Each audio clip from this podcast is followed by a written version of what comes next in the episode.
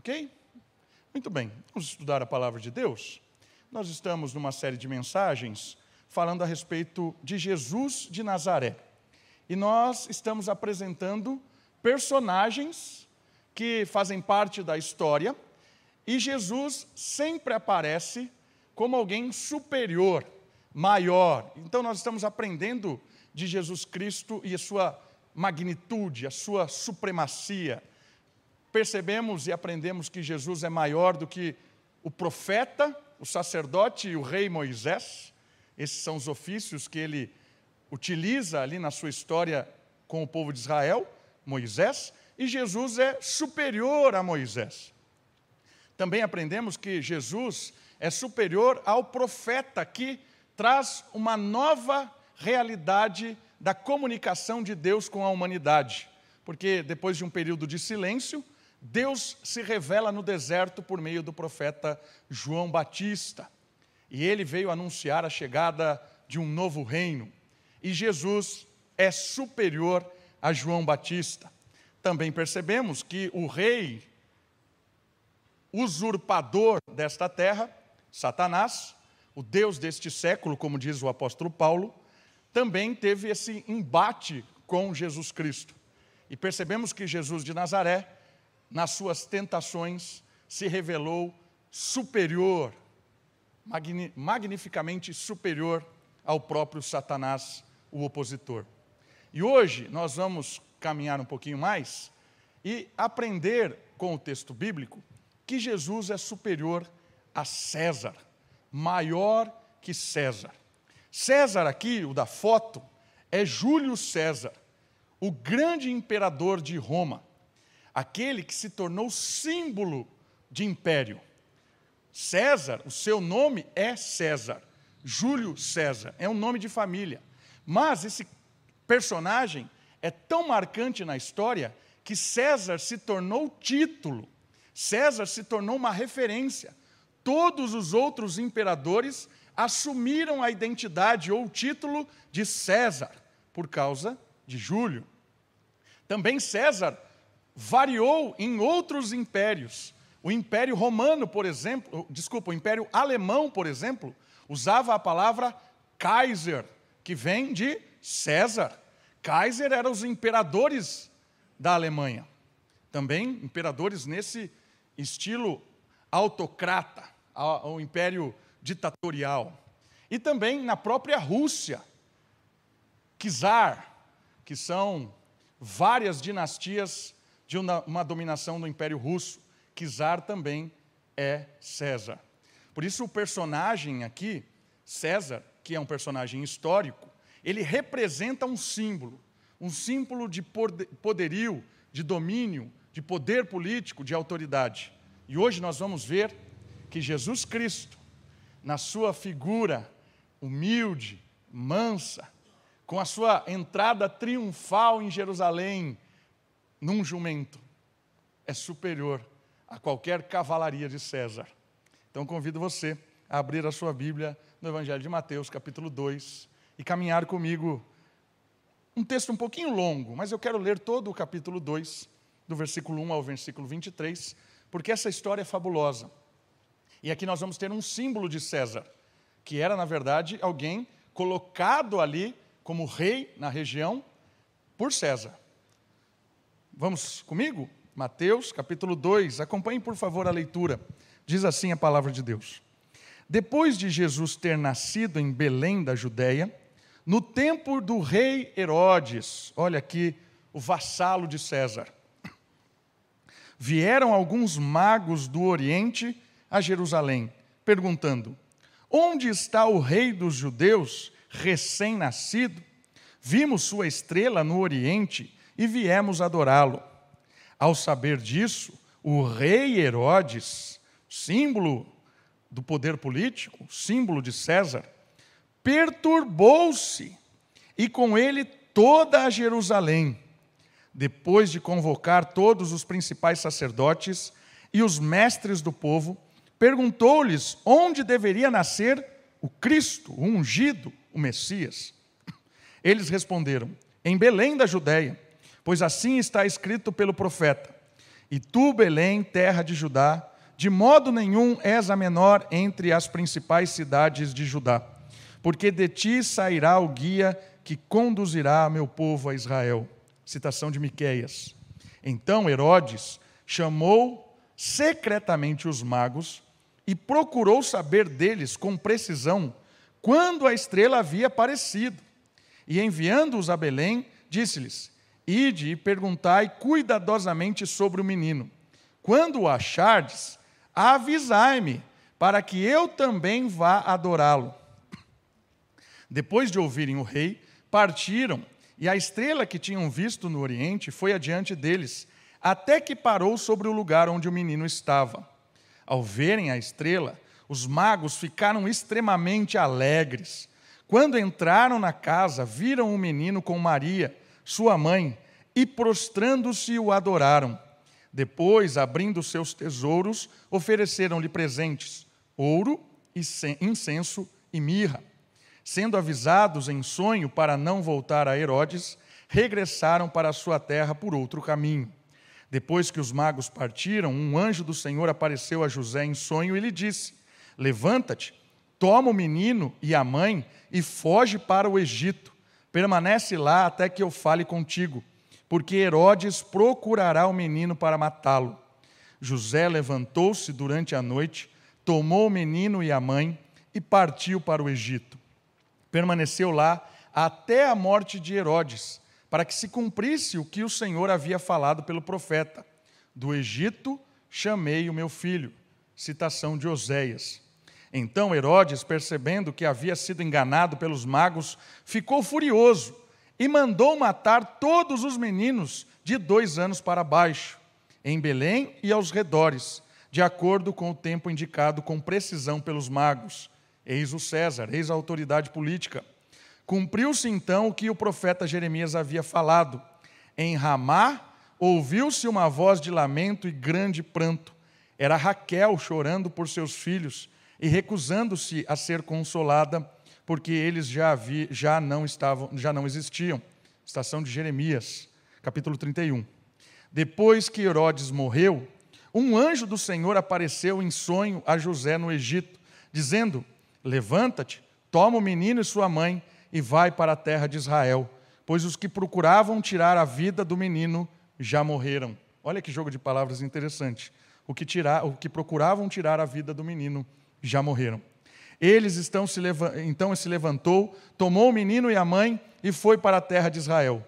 Ouvindo, porém, que Arquelau reinava na Judéia em lugar de seu pai Herodes, José temeu ir para lá. De novo aparece um poderoso, um símbolo de César. E avisado em sonho, dirigiu-se para a região da Galileia e foi morar numa cidade chamada Nazaré para que se cumprisse o que os profetas haviam falado. Aqui é toda uma profecia em torno da ideia de Nazareno. Nós vamos falar um pouco sobre César. E eu quero citar alguém, talvez você conheça, chamado Yuri Gagarin. Foi o primeiro cosmonauta a ir para o espaço, primeiro astronauta. Isso aqui é uma corrida de poder na história do nosso mundo esse, esse ato foi da União Soviética, que nesse período, década de 60, disputava com os Estados Unidos o poder do mundo. Quem é mais poderoso no nosso mundo? União Soviética ou Estados Unidos? E aqui é interessante porque os, os soviéticos, eles não eram bons de propaganda, porque eles tinham uma tecnologia espacial infinitamente superior aos americanos. Mas eles produziam uns negócios esquisitos. Se você pegar Vostok 1, que é essa nave que levou é, Yuri Gagarin ao espaço, dez anos antes do que os americanos chegaram lá, parece uma máquina de lavar o negócio. Então, você olha e fala assim, ah, esses soviéticos produziram uma nave de lavar, uma máquina de lavar e mandaram para o espaço. Mas eles não estavam incomodados em propaganda, em divulgar aquilo que eles estavam fazendo. Porque a ideia deles era tecnológica, eles queriam mostrar ao mundo a sua superioridade e chegar ao espaço. Quando eles fazem isso, é um, um, um, mostrar um poderio militar, bélico, espacial, tecnológico do César da época. E a frase dita por Yuri Gagarin, ao, ao voltar né, da sua viagem ao espaço, diz o seguinte: está lá projetada. Vejo a Terra, ela é azul. Olhei para todos os lados, mas não vi Deus. Olha que interessante. Depois eu dei uma pesquisada sobre isso. Alguns dizem que ele não disse isso, mas a grande maioria dos, dos relatos afirmam que ele disse: Olhei para todos os lados e não vi Deus. Essa é a característica do César. César em Herodes, que ao ouvir que alguém estava de alguma forma ameaçando o seu poder, porque chegou o menino Deus, o rei dos judeus, ameaça a sua autoridade, morte. E aqui é interessante essa frase dita nesse contexto, porque acima da União Soviética não tem ninguém. Chegamos ao topo e nem Deus eu vejo. Percebe a ideia dos impérios? César é o símbolo dos impérios desse mundo, dos governos, das autoridades, das políticas desse mundo. É César, acima de qualquer um e não vejo Deus. Essa é a ideia. Olhando o panorama bíblico para a gente entender Jesus e o seu reino, Jesus, o conhecido como Nazareno, que é a última frase do nosso texto, é importante conhecer o cenário, o César envolvido. Olha só o Império Romano. Algumas informações básicas. O Império Romano é a superpotência da época de Jesus. Crescia constantemente em poder e domínio. Até o ano 30 antes de Cristo, Roma era uma república. Era algo que não tinha um ditador, um imperador, era uma república. Tinha um senado, eram votadas as coisas, não tinha um imperador. Mas com Júlio César e sua tropa a história mudou. Porque ele é um grande general, ele é um grande conquistador. E ele teve uma ideia genial. Qual foi? Quando ele venceu a sua batalha, ele voltou com toda a sua tropa até Roma e se proclamou o imperador, o autocrata, o César. Percebe o que ele fez? Então, ele tornou Roma um império, não era mais uma república. Só que isso levou a um desastre. Por quê? Além da centralidade do poder, ele fez com que as pessoas o vissem como divino. Isso aqui é interessantíssimo. Porque César, assim como Yuri Gagarin, disse: Eu vejo a terra. Para onde eu olho é Roma. Olhei para os lados e não vi Deus. Ou seja, eu sou Deus. Essa é a ideia do império, essa é a ideia do imperador. Isso deu uma confusão, por quê? Porque os romanos não, não estavam acostumados com um, um imperador nesse sentido. Tanto é que ele foi assassinado. Começou uma guerra civil, e aí surge o seu filho adotivo, Otávio, que conquista, vence a batalha e retoma o papel do pai. A partir de então, Otávio assume o nome de Augusto que significa o majestoso, o maior, Augusto César. E sabe o que ele diz? Augusto César, filho de Deus. E aqui é interessante, é um contraste muito provocativo com Jesus de Nazaré. Porque você pega a literatura do Império Romano, por exemplo, um poeta chamado Virgílio, e ele, na sua poesia, descreve este filho de César, descreve Augusto, e diz que ele é o salvador do mundo, ele é o homem da paz, ele é quem carrega a autoridade, agora a terra prosperará, o Filho de Deus reina. Isso é propaganda romana por meio da sua, dos seus artistas.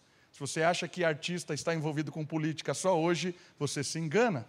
Desde Roma, os artistas enaltecem César, porque é de César que vem a fonte. Desde lá. Isso é interessante, porque depois ele reina de 14 até mais ou menos. É, ele reina de é, Um pouco antes da morte, de, um pouco antes de Jesus, acho que é 14 antes de Jesus, e ele reina um pouco para frente de Jesus. Depois Tibério assume, que é o filho dele, e Tibério é também Augusto Tibério César. E é aquele que estampa a moeda que Jesus pega nas mãos. Dai a César o que é de César e a Deus o que é de Deus. O que estava na moeda é a foto de Augusto Tibério César e estava escrito filho também de Deus. Percebe que tem uma conotação toda política e também espiritual envolvida nisso? Roma, que era o cotidiano, estava repleta dessa autoridade e agora vivendo a paz do Messias esperado por Roma. Claro que eles não tinham essa conotação messiânica, mas eles tinham essa ideia agora de que Deus estava reinando, os deuses reinavam por meio dos imperadores. Essa era a ideia de um, de um lugar que prosperava. Uma escatologia ali consumada. Por outro lado, olha que interessante, nós temos os judeus, que estavam ali no Império Romano, e também tinham uma expectativa de César. Mas a, a ideia de César judaica era a ideia de um rei Lemos uma profecia de Gênesis que falava que de Judá viria o cetro. E toda a construção do Antigo Testamento é uma construção de um rei que viria para colocar Israel no seu devido lugar. Essa é a expectativa do povo de Israel. Também queriam um rei, queriam alguém que desbancasse César, que tirasse o imperador e reinasse sobre todo o mundo e fizesse o povo de Deus de verdade prosperar sem o Império Romano. Essa é a história. O povo de Israel vivia também na expectativa do cumprimento profético.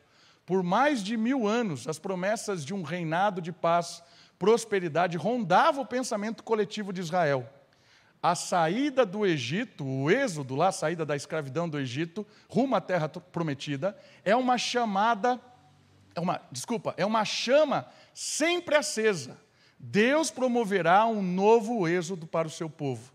Olha o que estava na cabeça do judeu. Assim como aconteceu lá no Egito, Deus desbancou Faraó, libertou o povo do Egito da escravidão, deu uma terra nova, uma terra que prosperava, uma, uma terra que emana leite e mel. Deus fará isso de novo. O Messias chegará e nos tirará dessa situação. Haverá um novo êxodo. Eis uma conotação política envolvendo todo o ambiente em que Jesus nasce. Uma ventania, uma ventania romana, uma ventania judaica e um furacão completamente desgovernado na cabeça das pessoas e na expectativa. O romano certo que tinha chegado o filho de Deus para reinar, e o judeu certo de que chegaria um rei poderoso para desbancar Roma de uma vez por todas. Eis o texto que nós estamos lendo hoje e que vamos aprender com ele. Jesus é o Rei que vem para mostrar um novo reino. E aí eu queria olhar algumas características desse Jesus que é superior a César, não só a Júlio César, mas a qualquer César de qualquer momento histórico que nós vivemos ou vivenciaremos ainda. Algumas características de por que Jesus é maior do que César. E a primeira delas é porque ele convida todos os povos. Jesus, ele convida todos os povos para o seu reino. Diferente do César, que subjuga os povos, há um convite aos povos. Diferente do César, que oprimiam, que escravizavam, que ridicularizavam, que matavam, Jesus chega para modificar a visão de um imperador forte, de um rei forte, como é no caso da, da história da União Soviética. Até hoje a Rússia enxerga o seu líder como alguém másculo, poderoso, né? autocrata. O que é autocrata? Eu falei essa palavra várias vezes. Autocrata é o cara que assume a autoridade e manda e desmanda. Jesus vem para mostrar que o seu reino e ele é superior a César, porque ele faz um convite a todos os povos. Olha que interessante, olha comigo o slide.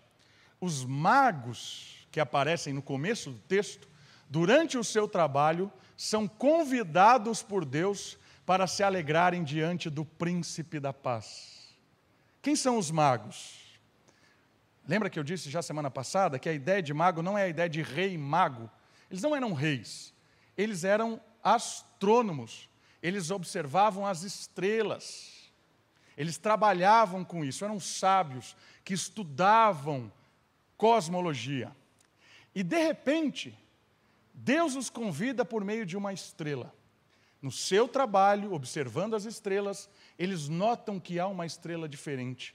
E no seu coração, no chamado de Deus, Deus fala: Eu trouxe para vocês uma nova esperança. O Rei de verdade, aquele que trará um reino de justiça e de paz.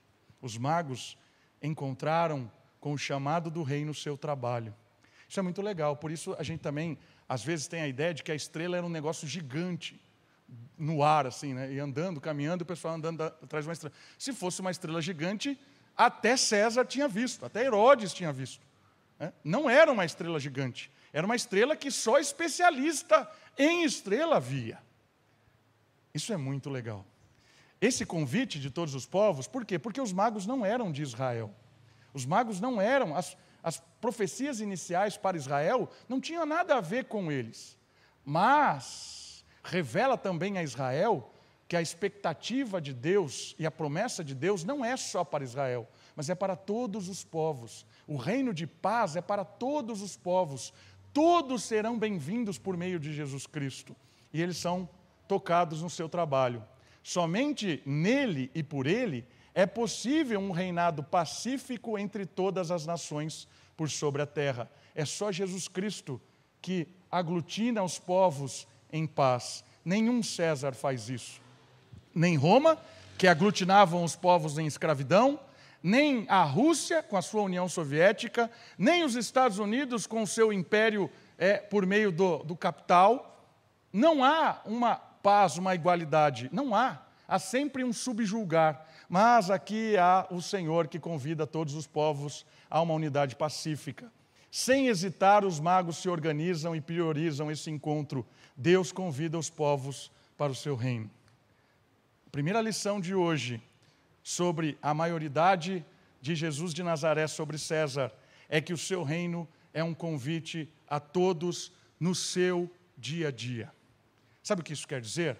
Que muitas vezes nós estamos ocupados demais com as nossas tarefas deste mundo, com as nossas com os nossos projetos, que nós não temos tempo para perceber os chamados de Deus os magos no seu trabalho, não era pessoa deitada assistindo Netflix, não era, era pessoa envolvida, ele não tinha tempo.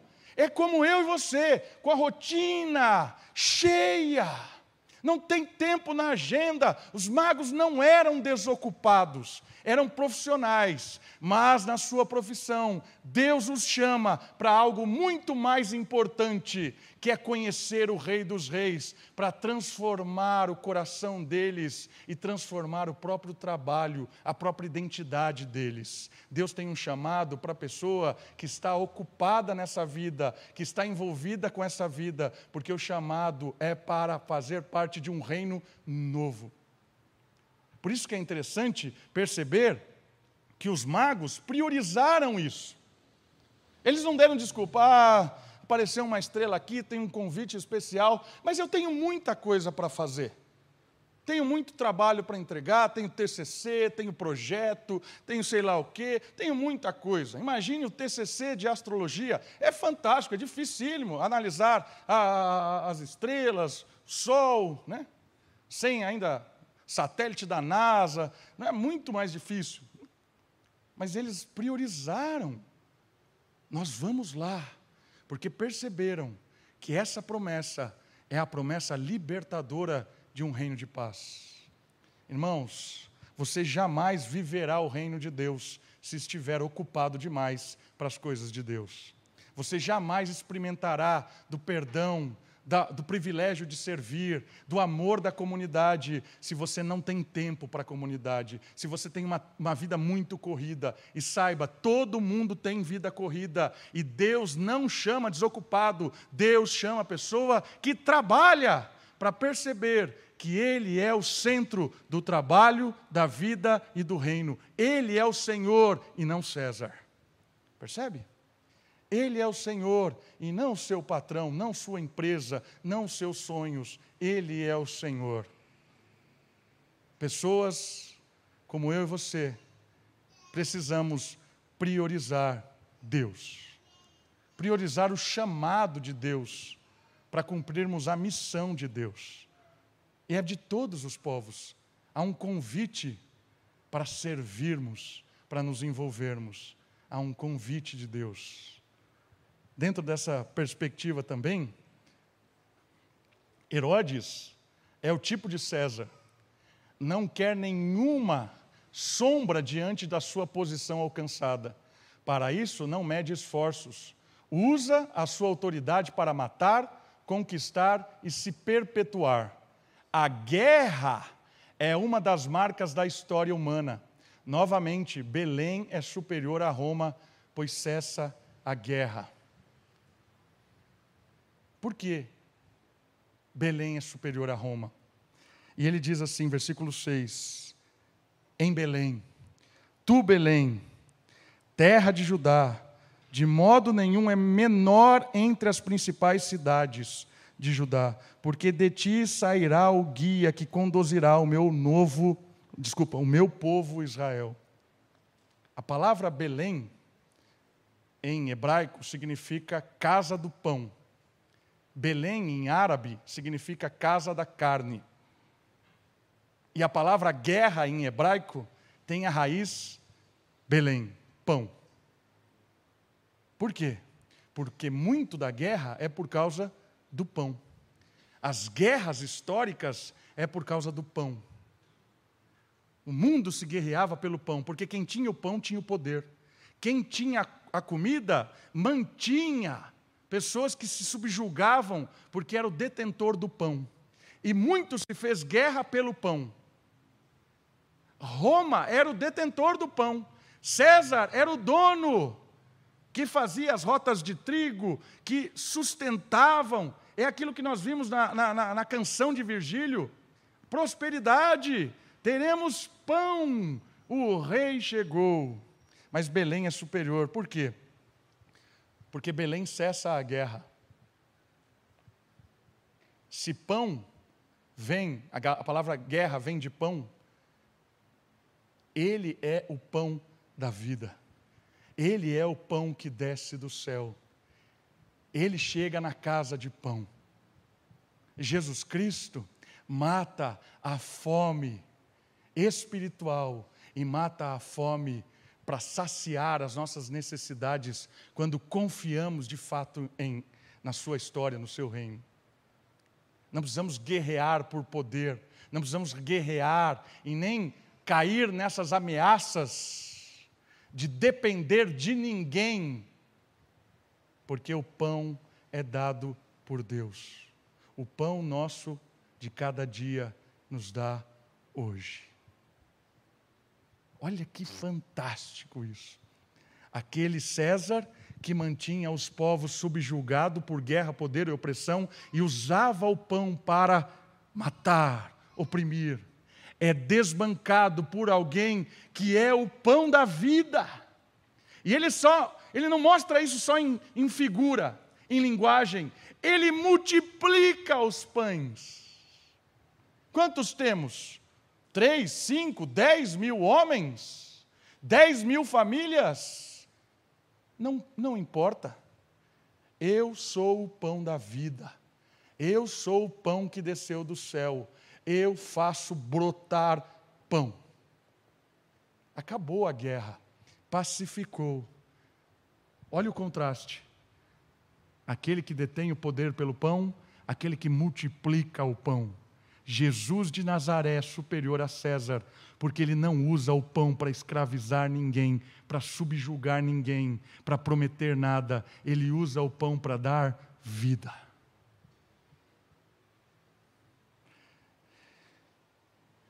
Essa é uma grande lição, irmãos.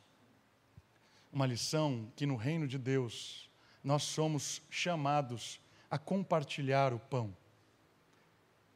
Nós somos chamados a partilhar quem nós somos, uns com os outros. Por isso que a igreja, lá no início, é dito no livro de Atos que tinha tudo em comum, não faltava nada, porque aprenderam com Jesus a partilhar o pão. Nós não dependemos de ninguém, irmãos, nós dependemos do Senhor. Nós somos o povo do Senhor, nós somos o povo do, do Filho de Deus, o povo do Senhor do pão. Por isso, não caem em ameaças desse mundo. Como ele mesmo disse em Mateus capítulo 6, não andeis ansiosos por aquilo que você vai comer, beber ou vestir. Deus alimenta o mato, Deus alimenta o passarinho, quanto mais você, filho, cuida, Ele cuida. É nós que vivemos um mundo de ansiedade, achando que somos nós os responsáveis. E quantos homens presbiterianos carregam um fardo nas suas costas porque acham que são os provedores da sua casa? Pare, não é provedor de porcaria nenhuma. Quem é o provedor da sua casa é o dono dela, é o Senhor Jesus que é o dono do pão. Pare de carregar fardo que não é seu. Enquanto achamos que produzimos alguma coisa, provemos algo na nossa vida, estamos fadados a sermos escravos desse mundo cruel. Deus nos liberta desse mundo cruel, porque Ele é maior que César. A segunda característica de Jesus de Nazaré, sendo maior que César, é porque ele é o libertador para a vida. César escravizava para se beneficiar. Aí é o povo saindo do êxodo, do Egito, passando o Mar Vermelho. Jesus convida para uma libertação e não para uma escravidão no sentido de opressão. É claro que a palavra escravo é a mesma palavra de servo, né? nós somos escravos de Deus, mas não é na conotação que tem a escravatura de César, uma escravatura no temor, na morte. Na... não, é uma escrava... a escravidão de Deus ela é libertadora porque é uma escravatura na vida, no perdão, no renovo. É essa a ideia. Olha só comigo o slide. Para proteger o menino da morte, o pai direciona a família de Jesus para o Egito. O pai aqui é Deus. Assim como foi com José, que disse para Maria, né? É, disse para Maria, não, disse para José não ir embora, porque Maria era inspirada por Deus ali. E de lá o Senhor, na hora certa, como um leão, trará seu povo debaixo de um novo cetro. O novo êxodo é marcado pela libertação da idolatria e de um novo coração, agora manso e humilde. Por que, que Jesus de Nazaré é maior que César? Porque aqui, na história do Êxodo, César era o faraó. E o faraó deteve o poder.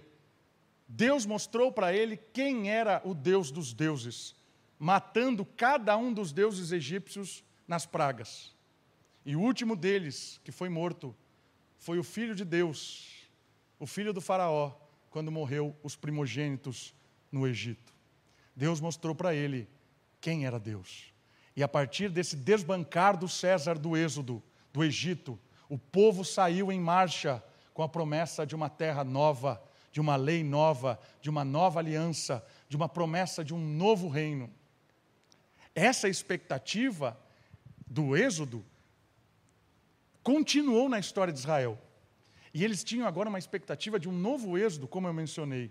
Só que esse novo êxodo, ele acontece de uma forma diferente. Ele começa com Jesus de Nazaré, trazendo a libertação para o coração em primeiro lugar. Porque Jesus agora resolve o verdadeiro detentor da nossa escravidão, que é o pecado, que é a morte. Jesus resolve o problema da nossa culpa. Jesus, ele vem para nos libertar com um êxodo espiritual. Eu sou agora tirado da escravidão do pecado. As amarras do pecado são tiradas. Deus me tira do reino das trevas para a sua maravilhosa luz.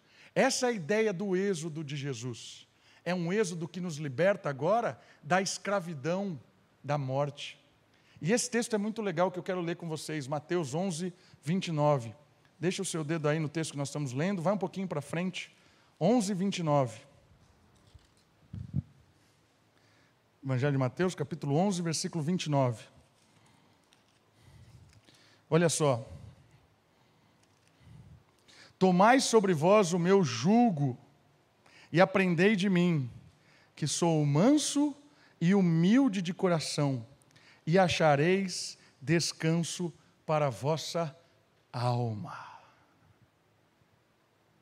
Olha só o novo êxodo. Olha só a libertação para a vida. Olha só o reino que chegou. Assim como Israel foi liberto para uma terra nova, uma terra prometida, nós também fomos libertos para uma nova terra, para um novo reino. E esse reino é extraordinário, porque Jesus está usando o jugo, a ideia lá de daquele instrumento que bota dois bois para puxar, né? Para puxar para arar a terra. Bota dois bois parecidos, bota o jugo em cima e puxa para arar a terra. E ele está dizendo assim: o meu jugo é leve, sabe por quê? Porque o meu jugo sou eu que carrego. E eu sou manso e humilde. E quando você experimenta do meu jugo, quando você faz parte, tem parte comigo, você experimentará a paz da sua alma verdadeira, a verdadeira libertação, a verdadeira humanidade. O reino de Jesus Cristo é superior a César, porque é um reino que traz paz à nossa alma, traz paz ao nosso espírito, à nossa mente e nos torna manso e humilde. A lei de Cristo, dita no Sermão da Montanha, apresenta algo especial sobre humildade e mansidão. Ele diz assim: os mansos herdarão a terra. Sabe essa terra tão disputada por todos os Césares da história? Sabe essa terra que as pessoas mandam e desmandam, oprimem? Sabe essa terra que os poderosos acham que são deles e perpetuarão para sempre? Quem herdará essa terra não são os poderosos, os Césares dessa vida. Quem herdará essa terra são os mansos. Sermão da montanha. De onde vem isso? Salmo 37. Salmo 37 diz que a terra pertence aos humildes. Aos humildes. E sabe o que é interessante? Sabe por que um dos motivos que Israel virou prisioneiro, foi exilado? Israel saiu do Egito, teve lá sua experiência é, formando a terra, habitou sobre a terra, recebeu a lei, teve lá as suas orientações para perpetuar-se em paz, prosperidade e permanência na, na terra. Mas um dos motivos da idolatria de Israel é que eles abusavam da terra, queriam ter autoridade sobre a terra, queriam ter posse no sentido de eu sou o dono, eu faço o que quero. Não respeitavam nem os ciclos lá para deixar a terra descansar, exploravam de tudo quanto é jeito. E o próprio texto bíblico diz que eles perderam a terra porque não cuidaram da terra como mordomos, mas como exploradores da terra. Quando eu e você percebermos que a terra é dos mansos e dos humildes, a nossa atitude para este mundo, mundo muda completamente. César é desbancado por Jesus de Nazaré, que diz que a terra ela será conquistada pela humildade pelo amor, pela mansidão. Isso é uma grande reflexão para todos nós. Como é que nós vivemos nesta terra? Como é que nós vivemos o nosso dia a dia? Somos humildes? Somos mansos? Ou queremos o tempo todo sobressair, impor, não levar desaforo para casa? Gosto de uma boa briga, gosto de ficar por cima, isso não é cristianismo. Cristianismo é confiar que Jesus fará justiça na hora certa, no tempo certo, porque nós estamos sendo justos, humildes e mansos. Enquanto quisermos exigirmos os nossos direitos pela nossa própria força, Deus não entra na briga. É como se Deus dissesse assim: você quer brigar por conta própria? Então brigue. Agora, quando você abrir mão das suas armas, eu brigo por você. Enquanto você estiver na briga, Deus não briga. Quando você baixa a guarda, Deus briga por você. Essa é a ideia. Essa é a ideia do leão de Judá, que vem com fogo do céu para extirpir, para acabar com a maldade. O reino de Deus será consumado pelo poderio bélico de Jesus e não nosso. Por isso, confie, viva uma vida com as características da mansidão e da humildade. Uma outra questão, dentro dessa temática da liberdade para a vida, é que a terra prometida foi herança do povo após o deserto. Nela, os israelitas agora promoveriam, por meio da lei de Deus, liberdade em todos os cantos. Da mesma forma, nós herdamos a terra e temos a lei da montanha, o sermão da montanha, como um parâmetro de liberdade, serviço e adoração. Isso é resultado de obediência. Você quer ser livre de verdade nessa terra? Viver a liberdade? Obedeça à palavra. Quanto mais você obedecer à palavra de Deus para viver neste mundo, quanto mais você olhar o sermão da montanha como um parâmetro de vida, mais livre você será. O sermão da montanha é uma mensagem extraordinária de Jesus, porque ela é inverso desse mundo. Ele diz que o feliz ou o bem-aventurado é o pobre, o pobre de espírito, é o manso, é o humilde, é o que chora, é aquele que tem sede de justiça. Esses são os felizes. É o oposto do que o mundo está dizendo. Por isso, o Sermão da Montanha é algo libertador para uma nova vida. E a última característica de Jesus de Nazaré, como sendo superior a César, é que ele nos mantém vivos em meio à morte. O mundo jaz no maligno. E mesmo assim, nós somos mantidos vivos. Se você olhar na história do César, César não tinha nenhum remorso em matar as pessoas para se manter vivo.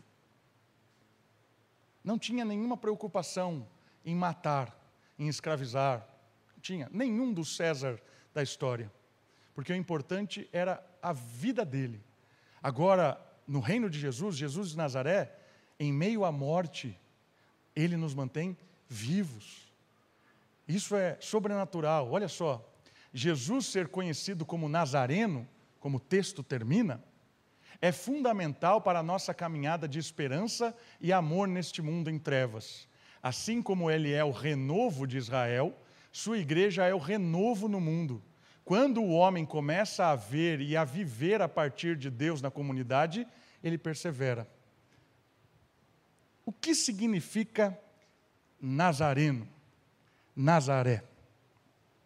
Nazaré vem de uma palavra hebraica que significa renovo, broto.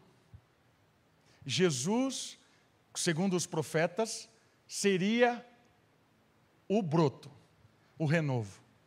Termina o texto que nós lemos hoje dizendo que os profetas disseram que ele foi chamado de Nazareno conforme as profecias, a construção profética. Esse broto tem a ver com aquela árvore que está ali. Essa árvore é a oliveira, uma árvore que muitas vezes é símbolo de Israel. E ela tem um detalhe interessante. Ela seca de uma forma que ela parece que está morta. E ela fica lá toda seca durante anos, décadas. Tem relatos né, científicos de 300, 400 anos que aquela oliveira ficou no estado parecendo morta, e de repente surge um broto, um renovo. E esse renovo faz com que a oliveira ganhe vida de novo, floresça, dê frutos. Depois de 300, 400 anos que parecia que estava morta. Israel estava morto. Morto, sem esperança. 200, 300, 400 anos. Mas de repente, no meio da oliveira morta, eis o renovo, o broto, o nazareno. Nazareno significa vida, broto no meio da morte. É por isso que ele ficou conhecido como Nazareno, porque ele traz vida à oliveira morta. Irmão, se Jesus Cristo, Jesus de Nazaré, ele é a esperança de um povo morto, de uma história adormecida, de alguém que parecia ali sem esperança, vem a esperança. Ele mantém viva a esperança em meio à morte. Assim como Jesus é o broto que traz a vida, a igreja é o broto em meio a esse mundo morto. Porque esse mundo que jaz no maligno, ele está aparentemente morto, mas quando o broto surge, essa terra um dia florescerá justiça, glória, porque essa terra voltará a viver e nós, como igreja, somos o renovo, somos a esperança, somos o broto. Nós caminhamos no meio do mundo morto, porque nós temos a luz, a esperança e podemos mostrar para esse mundo que já vivenciamos um pouco desta vida e nós temos uma expectativa de que toda a terra um dia florescerá e será uma terra justa. Olha que magnífico isso. Quando Jesus surge como broto, as pessoas ganharam esperança, ganharam uma nova visão de vida. Nós também, irmãos, ganhamos uma visão de vida quando o broto nasce aqui no nosso coração e quando você vive dia a dia com essa esperança de vida, de vida eterna para toda a criação. Nos mantém vivos em meio ao mundo de morte. E a última consideração: a igreja é a comunidade subversiva no mundo pois estabelece critérios opostos e que abrem caminhos de vida. A reconciliação com Deus e com a missão nos permite seguirmos vivendo de forma a superar as tentativas opressoras dos modernos Césares deste mundo. O que é ser subversivo? É não se conformar com este século, mas nos renovar pela transformação da nossa mente. Esse é o nosso culto racional descrito pelo apóstolo Paulo. Nós não nos conformamos com o esquema desse mundo. Não nos conformamos. Não entramos no esquema desse mundo. Nós somos o renovo, a esperança de um mundo diferente, de um rei diferente, que é opositor a César, que é superior a César. Nós servimos o Rei dos Reis, o Senhor do Senhor, e não qualquer César que se acha dono desse mundo. E como é que nós servimos? Quando nós nos reconciliamos com Deus, quando recebemos o perdão de Jesus Cristo, éramos inimigos, passamos a ser amigos, isso é reconciliar. Estávamos em guerra, agora estamos em paz com Deus, graças a Jesus Cristo. Fomos reconciliados com Deus. Agora, tem muito crente que já foi reconciliado com Deus, que precisa agora se reconciliar com a missão de Deus. Qual é a missão de Deus? Reconciliar em Cristo o mundo. E quando nós nos reconciliamos com a missão de Deus, nós nos tornamos sal e luz nesse mundo. Nós nos tornamos luz nesse mundo. Por quê? Porque nós anunciamos a reconciliação. Aquilo que está em guerra pode se estabelecer em paz. Aquilo que está de costas para Deus pode abraçar Deus por meio da obra de Jesus Cristo, do perdão, do renovo, da esperança do Nazareno. Nós temos a mensagem salvadora, irmãos. Nós precisamos nos reconciliar com essa missão, porque nós esquecemos de viver essa missão, anunciar a reconciliação para todos os cantos. Que oportunidade tremenda Deus nos dá no Natal de nos reunirmos com os nossos queridos e de anunciarmos o renovo, a esperança, a reconciliação. Não perca essa oportunidade.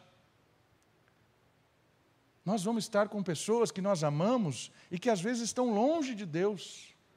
Não perca a oportunidade, seja um instrumento da reconciliação. Anuncie na sua ceia de Natal, entre os seus amigos, entre os seus parentes. Fale de um Deus que convida, que perdoa, que liberta e que traz vida em meio à morte. Fale. Convide essas pessoas para dançarem ao som da música da reconciliação que toca no meio do povo de Deus. Quanto tempo faz que você não convida alguém para ouvir a música de Deus no meio do povo de Deus? Esse é um desafio que eu tenho para você a partir de hoje. Pregue a reconciliação, convide pessoas para estarem no meio do povo de Deus. Nós vamos desenvolver esse hábito de convidar porque é bom vivermos juntos. Porque Deus está aqui. Esse é o Natal. Natal é Jesus nascendo no nosso meio, desbancando o César, para que nós possamos viver uma vida livre e anunciar isso para todos os cantos, a reconciliação que nós obtivemos por Jesus Cristo e que qualquer pessoa pode também alcançar tocada pelo Espírito. Vamos orar? Abaixe sua cabeça, ore ao Senhor, vamos agradecer ao Senhor, porque Ele é o nosso Rei, e também clamar a Deus que nos dê a oportunidade de anunciar reconciliação nesse mundo tão odioso das coisas de Deus. Ore, tem um tempo de silêncio, de oração, depois os nossos irmãos vão nos conduzir mais uma música de louvor ao Senhor.